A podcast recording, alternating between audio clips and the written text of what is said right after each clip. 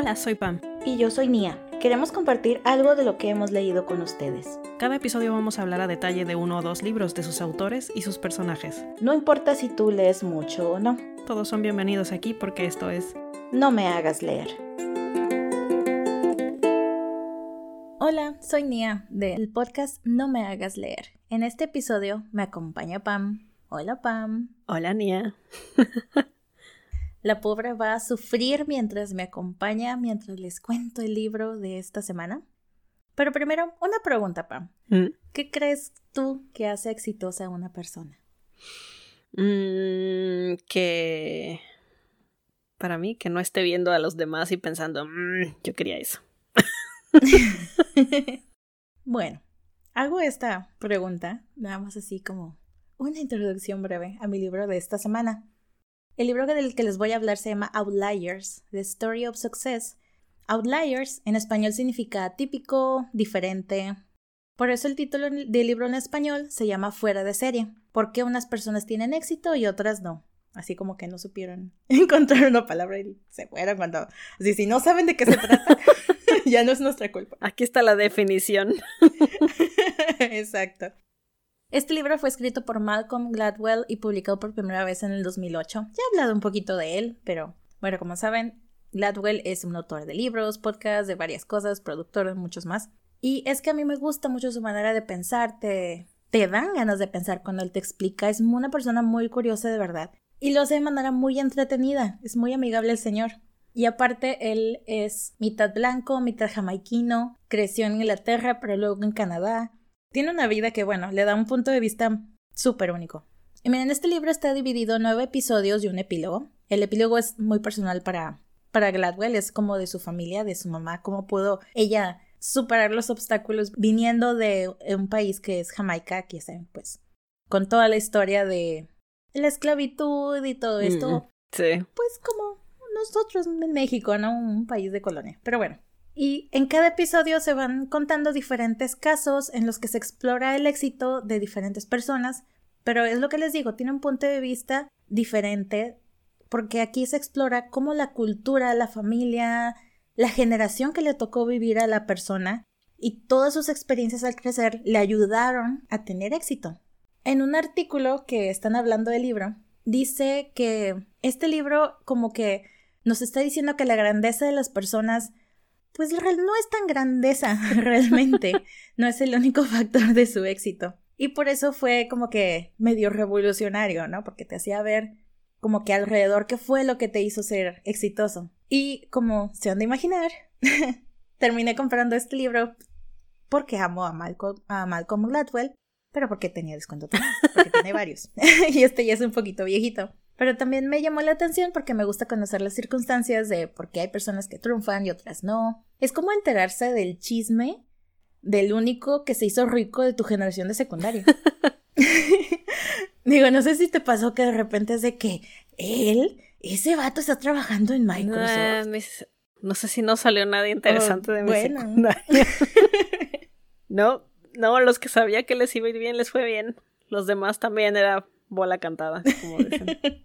Y miren, les voy a contar tres historias, no tanto porque sean mis favoritos, pero pues ya saben, cuando reseñamos este tipo de libros y no nos quedamos horas aquí, sobre todo porque pues yo me quedo así en modo fangirl toda la hora y no acabamos. Y pues es raro decir que va a haber spoilers porque son ensayos. Y algunas de estas ideas, la verdad, pueden encontrar en varias pláticas de Gladwell en YouTube. De hecho, en la página de nomehagasleer.com, en la entrada sobre este episodio les voy a dejar algunos links. Pero bueno, están advertidos. El primer capítulo del que les quiero hablar se llama El misterio de Roseto. Yo la verdad me taqué la risa con Roseto. Tengo ocho años, como le dije a Pamela. En este primer capítulo, que es como la introducción al libro en el que te va platicando como toda la tesis o todo lo que va presentando en el libro, es sobre la historia de un pueblito, que tal vez ya es ciudad probablemente, en el estado de Pensilvania, en Estados Unidos, que se llama Roseto. Fue construido por inmigrantes de Italia, principalmente de un pueblito también llamado Roseto, por eso pues, le terminaron poniendo el mismo nombre, y comenzaron a llegar ellos desde 1882. El pueblito no es que estaba aislado, pero pues prácticamente, y pues era casi autónomo. Ya saben, racismo y pueblos construidos por inmigrantes de otras partes alrededor, entonces... Mm. Durante la década de los 50, el médico Stuart Wolf, un especialista en digestión, hablaba con otro médico que le comentó que nunca había conocido a alguien de Roseto que sufriera del corazón. En esta época no había pastillas para controlar la presión ni el colesterol. Los ataques cardíacos eran una epidemia en Estados Unidos, por lo que Wolf pues quedó sorprendido, interesado, y con la ayuda de unos investigadores y el apoyo del mismo pueblo de Roseto, encontró que nadie menor a 55 años había muerto ni sufría de enfermedades cardíacas. Y para hombres mayores de 65 años, el promedio de muertes por malestares cardíacos era la mitad del promedio nacional en aquella época. No había suicidio, alcoholismo, drogadicción y probablemente nada divertido. Casi nadie estaba en programas de ayuda del gobierno. La gente simplemente se moría de viejo. Wolf pensó que tal vez era la dieta de Roseto, pero como muchos inmigrantes en Estados Unidos, su dieta ya había cambiado. La pizza de su contraparte en Italia pues era delgada, con aceite de oliva, tomate, tal vez anchoas y cebolla, ¿no? Pero ya la pizza acá de en Pensilvania ya era de que el pan con queso, salchicha, jamón y todo lo delicioso. Sí. Y de hecho había mucha gente que eran fumadores pesados y personas con obesidad. Wolf pensó que tal vez era particular a la gente de Roseto en Italia. Así que buscó a las personas que se habían mudado a otras partes de Estados Unidos pero pues de hecho se habían vuelto como cualquier otro americano promedio. Entonces no era algo de la gente de allá de Italia. Investigó el área geográfica, pero los pueblos vecinos, que también eran de inmigrantes europeos, seguían las tendencias nacionales. Wolf y su equipo se dieron cuenta de que la gente de Roseto era saludable porque eran de Roseto. Habían creado una estructura social capaz de superar los males de la vida moderna, se ayudaban entre ellos, los lazos familiares aún eran fuertes, Tenían muchos grupos cívicos a pesar de ser un pueblo chiquito. Y Wolf y su amigo, el sociólogo John Brown, dieron conferencias explicando sus hallazgos y, obvio, encontraron escepticismo. Porque el pensamiento médico racional, de al menos de aquella época, es que la salud de un individuo es el resultado de sus propias acciones y su genética, no se pensaba en la salud en términos de comunidad. Entonces, por ahí va el libro en general, de intentar explicar y apreciar lo que nos hace lo que somos como personas, pero también los valores del mundo que habitamos y la gente que nos rodea. Y se dice fácil, porque probablemente lo hayamos visto en algún post de Instagram, ¿no? pero realmente lo creen. O sea que somos el resultado no solamente de nuestra genética, pero de todo lo que nos rodea y las oportunidades que nos tocaron. Pues dos, tres, ¿no? bueno, ¿tú has escuchado de esto de la regla de las 10.000 horas para volverte experto en algo? Ah, sí. Sí, sí, lo he escuchado. Yo era medio escéptica al principio, lo admito, porque igual lo veía solamente en las redes sociales. y que son 10.000 horas, pero 10.000 horas así de que práctica, o sea, dirigida, no es así nada más como que, ay, estoy tocando el violín y ya me sale. Sí. No. Sí, no, no, o sea, no creo que sean, sí creo que tendría que ser algo más con un plan y no nada más así de que le voy a dar a la guitarra 10.000 horas y eventualmente voy a ser uno de los mejores guitarristas, no, o sea, no creo. y sí, esta expresión del siguiente capítulo, que de hecho por eso lo elegí porque sé que es muy popular, de la regla de las 10.000 horas, y de hecho, si lo piensan, pues el libro es del 2008 y Gladwell lo ha mencionado varias veces, entonces yo creo que ayudó a popularizarlo también. Aquí se nos cuenta un poquito la historia de esta regla. Esto comenzó por un estudio dirigido por el psicólogo Kay Anders Erickson. No he encontrado qué es la K, así que probablemente es Karen. No, no sé. Erickson estudió a violinistas en una escuela de música de élite de Berlín y los dividió en tres grupos. Las estrellas que tenían el potencial de ser solistas, los que eran simplemente buenos y los que no tenían probabilidades de ser profesionales, o sea, los que terminarían enseñando en las escuelas. Y al final encontraron que aunque todos en promedio comenzaban a aprender a tocar el violín a los cinco años, la diferencia estaba en que los que podían convertirse en profesionales iban aumentando la cantidad de horas de práctica conforme crecían, mientras que los demás mantenían la misma cantidad de horas de práctica. No encontraron a los naturales, como luego hay mucha gente que defiende a gente así de que él es un natural, él tiene talento natural. No. Al menos en este grupo no encontraron así. O sea, a gente que practicara menos horas y que estuviera en el grupo de los talentosos. Ni encontraron a gente que ellos los llaman grinds o que yo lo traduzco como macheteros. Clásico. Que aunque practicaran más horas, no les iba tan bien como a los del grupo de los mejores. O sea, una vez que alguien ya tenía las habilidades para entrar a la escuela de música, ya lo que los distinguía de los demás compañeros era que tanto trabajo extra le invertían. Y el promedio de horas de práctica que habían realizado los mejores violinistas, y que es un patrón que surge en muchas otras áreas y disciplinas, ya con los años que se ha encontrado, pues ese es que son las 10.000 horas, ¿no? Para ser experto. Y el asunto aquí es que no todos tenemos la oportunidad de alcanzar esas 10.000 horas de práctica, ni cuando estás de estudiambre, ni aunque quieras. Y de hecho nos cuentan varios ejemplos de circunstancias de personas exitosas, unos medio aburridos, pero...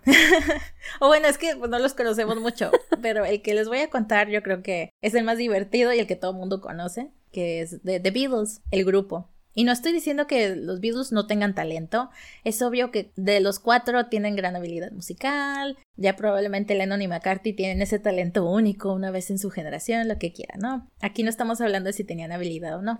Aquí la cosa es que cómo puedes explotar ese talento. Y es que ellos también vivieron una situación muy particular. En 1960, la primera vez que los invitaron a tocar a Hamburgo, Alemania, todavía eran básicamente una banda de preparatoria, ¿no? Y cuatro huerquillos. Lo que pasó fue que un promotor de Hamburgo quería llevar a bandas inglesas y por casualidad conoció a un empresario de Liverpool en Londres y de ahí comenzó el flujo de bandas de Liverpool. Y no es que les pagaran bien, ni que las audiencias fueran como que muy conocedoras o super fanáticos, pero es que en Liverpool como eran tantas bandas y pocos lugares para tocar, los Beatles tocaban tal vez una hora, uno o dos días a la semana, y pues tocaban sus canciones populares, las propias que ya se sabían. En Hamburgo podían tocar hasta ocho horas seguidas y hasta siete días a la semana. Obvio no tenían tantas canciones propias, entonces pues practicaban con covers, hacían sus propias versiones, las cambiaban y tocaban rock and roll, jazz y pues lo que les pidieran, ¿no? Y lo que hubieran estado fumando en esa época. Y pues como el público era extranjero, tenían que estar practicando su interpretación. O sea, no era nada más tocar. En casi un año y medio hicieron 270 presentaciones en Hamburgo. Nadie te hace 270 conciertos en un año. y entre todos los viajes que hicieron allá, cuatro años después, o sea, para 1964, cuando ya comenzaron a tener fama, comenzaron a ser populares, los Beatles ya habían hecho alrededor de 1200 presentaciones. Y pues obviamente súmale todos los ensayos, el tiempo que tenían tocando antes de empezar a viajar a Hamburgo. Y pues sí, obviamente hubo otras bandas que también tuvieron la oportunidad de ir allá, ¿no? Y pues ahí tú puedes decir, sí, es el talento, la dedicación, las ganas, ahí sí ya. Otras variables pueden haber entrado en, ahí en juego, pero para los Beatles sí les ayudó estar trabajando y practicando y tocando todas esas horas. Creo que eso es lo que quiere hacer el, énfasis es al menos este ensayo, que es una mezcla de talento y práctica. Y que no todos tienen la misma oportunidad de realizar las 10.000 horas de práctica. Y eso que, para los que luego se enojan, que porque todo el mundo es muy políticamente correcto, aquí no se menciona para nada cosas como raza, género, geografía, nada. Simplemente se habla de la oportunidad que tienes en un determinado momento, la suerte, que luego hay gente que se enoja mucho cuando les mencionas que tuvieron suerte. Pero pues así pasa, ¿no? Fueron esas 10.000 horas. ¿Quién sabe qué hubiera pasado si los Beatles no hubieran hecho esos viajes a Hamburgo y hubieran practicado tantas horas? Ya el último ensayo que les quiero contar. ¿A ti te da miedo volar? Porque sé que has estado volando muy seguido. No tan últimamente, porque creo que nadie ha podido volar tanto últimamente, pero... no, pero de hecho antes viajaba mucho, pues cuando estábamos trabajando juntas. No me da miedo la idea de volar en sí, pero ya que está, ya que está volando el avión, cualquier tipo de turbulencia hace que entre en pánico. O sea, esos, esos como bajoncitos que sientes como que se cae tantito el avión hacen que mi estómago se caiga con todo y el avión. O sea, se siente, horrible. Para, yo lo siento horrible. y empiezas a dar vueltas en el avión. Vamos a morir. no, una vez arranqué, así de estar agarrada de los, de los descansabrazos, arranqué uno.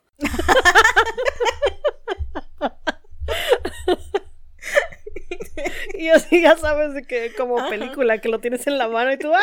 ¿Qué hago con esto? y yo tratando de que embonara de nuevo. Hasta se me olvidó que tenía miedo. Como traje todo el descansabrazos. que te los dan gratis, ¿verdad? Me puedo ir. A partir de ahí soy muy consciente de que puedo arrancar el descansabrazos cuando, cuando me agarro cuando tengo miedo.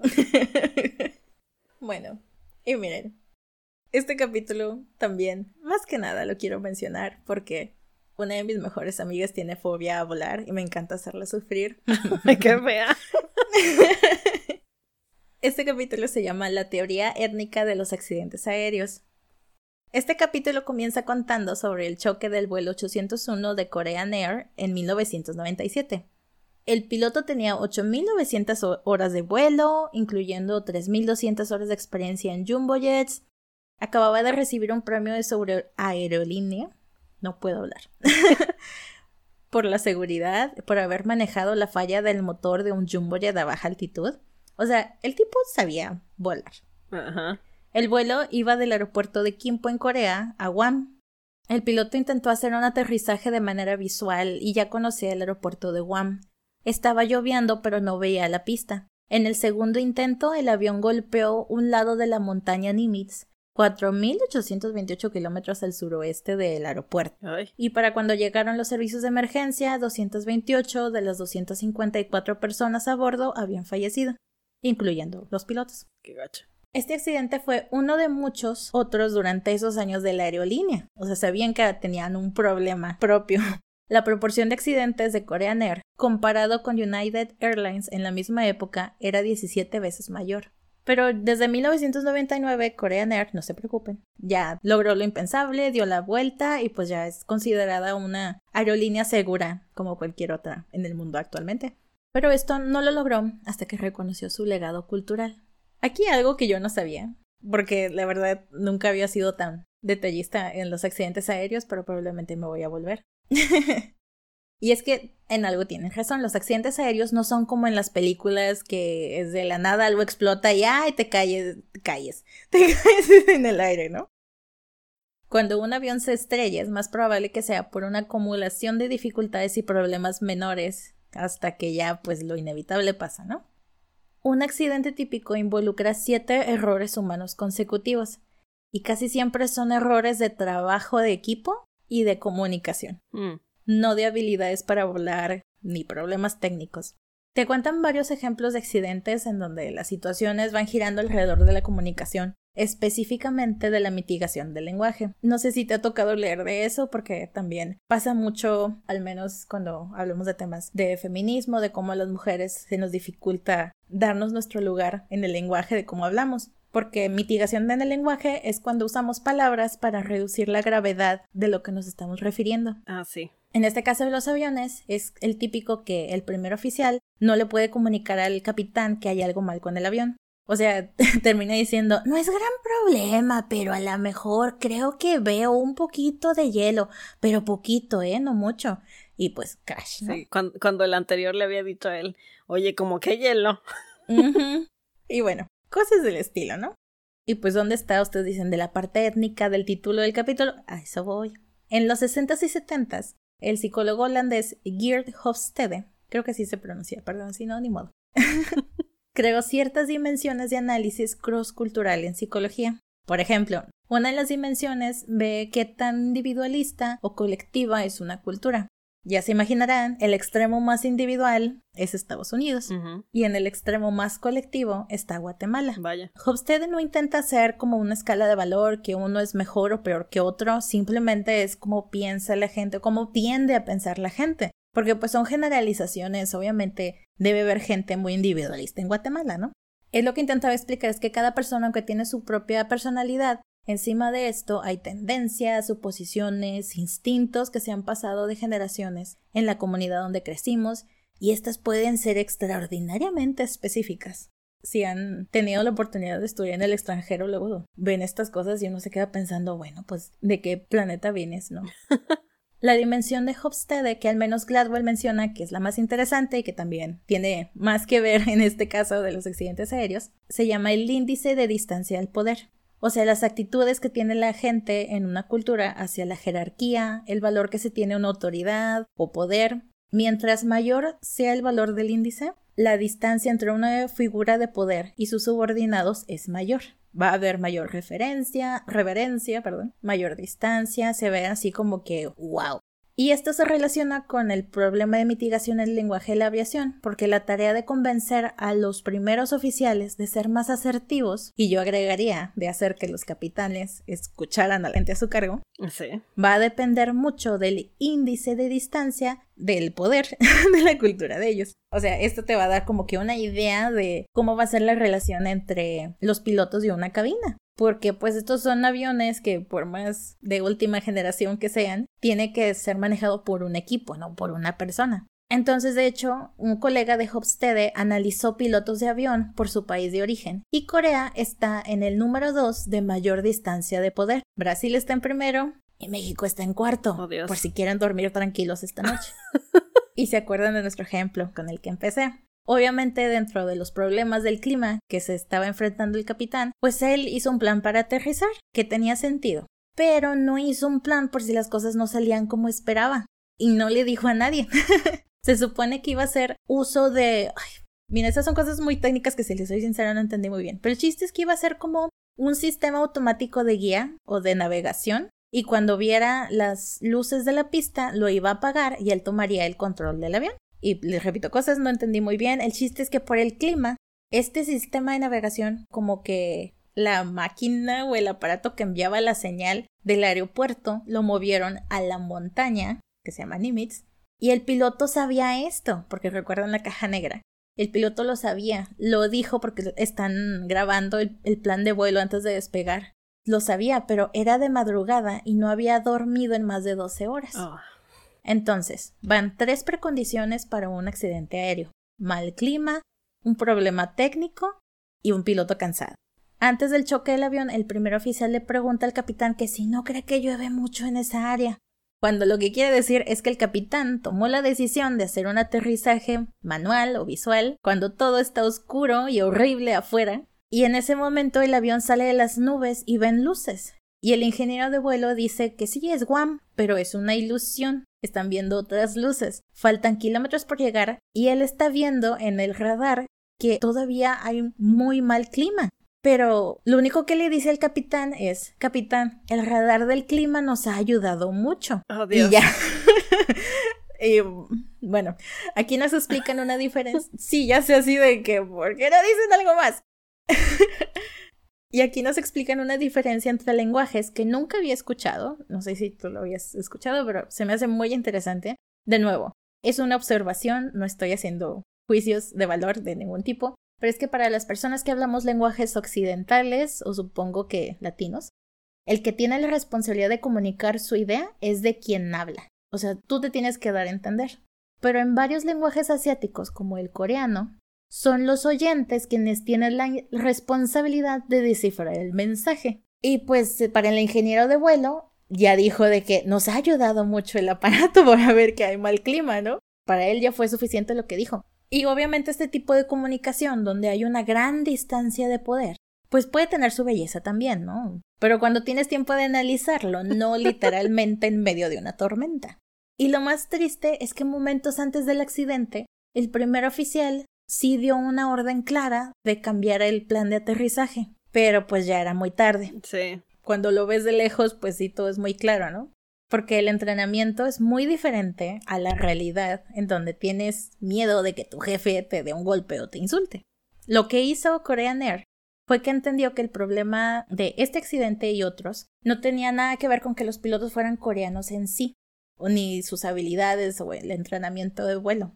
Y hicieron algo que todavía se les sigue aplaudiendo y que se sigue haciendo, replicando con los años, porque ellos lo que hicieron fue dar una oportunidad a sus pilotos básicamente de mejorar su nivel de inglés, pero no solo para mejorar su comunicación con los controladores aéreos de otros países, sino para darles un espacio para salirse de la estructura y el bagaje cultural que tienen cuando hablan coreano. Les estaban dando permiso de tener otro tipo de relación y comunicación pero pues no están dejando de ser coreanos, no los están insultando y obviamente no tuvieron que despedir a todos y comenzar desde ser una organización diferente, pues no. Y de hecho mencionan algo que yo tampoco sabía, si hay alguien que estudie coreano y que nos puede explicar en un comentario.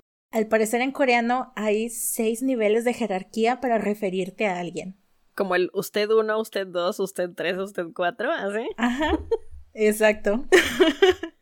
Luego yo me ofendo cuando la gente no me dice o me dice usted. Imagínate en seis diferentes, pues no, pero El chiste es de que Korean Air lo que hizo fue que dio una oportunidad para cambiar los roles tradicionales de su cultura que no estaban funcionando, pero en la cabina del avión.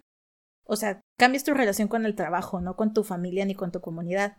Y miren, todo este ensayo es para darnos cuenta que cuando pues vamos entendiendo qué tanto influye la cultura y la historia y el mundo en las personas, pues así te das cuenta cómo o por qué tuvo éxito de alguna manera, ¿no? Y así, cuando vas considerando todas estas situaciones alrededor, puedes resolver muchos problemas y pues ahora sí puedes ayudar al éxito de la compañía, de las personas, de todo esto.